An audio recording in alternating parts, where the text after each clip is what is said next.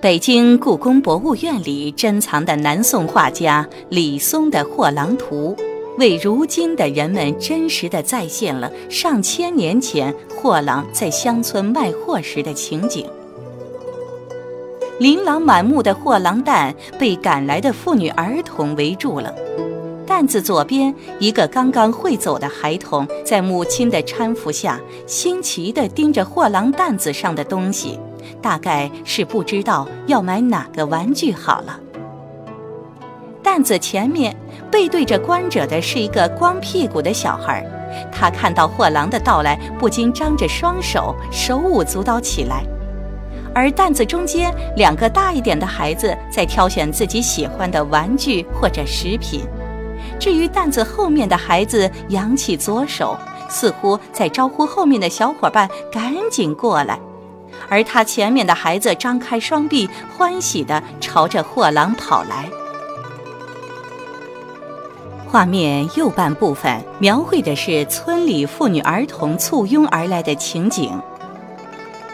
古柳下，一位母亲怀里抱着一个婴儿，身边还跟着一个孩子，脚步匆匆地走来。母亲的身后，一个孩子正拿着拨浪鼓引逗他怀里的婴儿。而在拿着拨浪鼓的孩子身后，还跟着一大三小欢蹦乱跳的狗。这一行人旁边有个男孩子，他右手拿着一只葫芦，应该是出来给父亲打酒。打完酒，他也想买块糖吃，可是没有多余的钱了。他站在那里，留恋地看着货郎担子。左手还情不自禁地伸到嘴里，好像自己已经尝到了糖的甜味儿。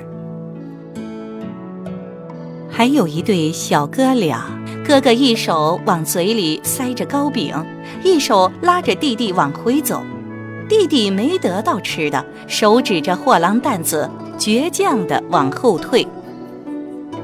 货郎的到来，让宁静的乡村就这样一下子热闹起来。小小的一幅画卷，描绘出浓烈的世俗生活景象，让观者不禁莞尔。画面左下角留有嘉定兴卫李从顺南松画的款署，表明此画为南宋著名画家李松的作品。他少年时做过木工，后来被宫廷画家李从训收为养子。南宋光宗时，成为宫廷画院代照。李松继承了李从训的绘画风格，又发挥了自己在界画上的特长，公事道人物，尤善界画。当然，他最有名的还是以描绘货郎为主的农村生活风俗画。李松的《货郎图》至少有四幅传世。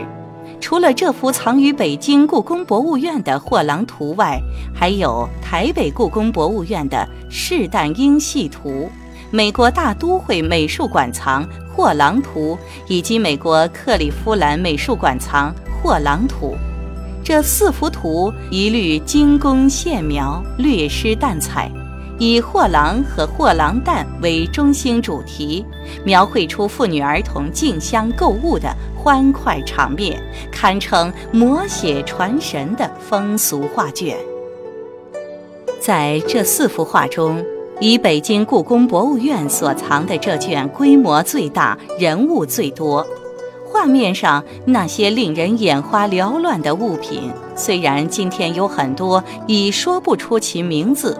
道不出其用途，但他们却真实地记录了南宋百姓的生活方式，是民俗学家不可多得的珍贵史料。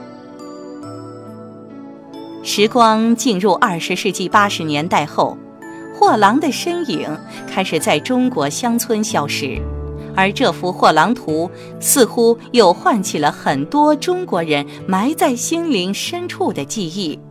带我们回到因为货郎的到来而兴奋雀跃的孩童时代。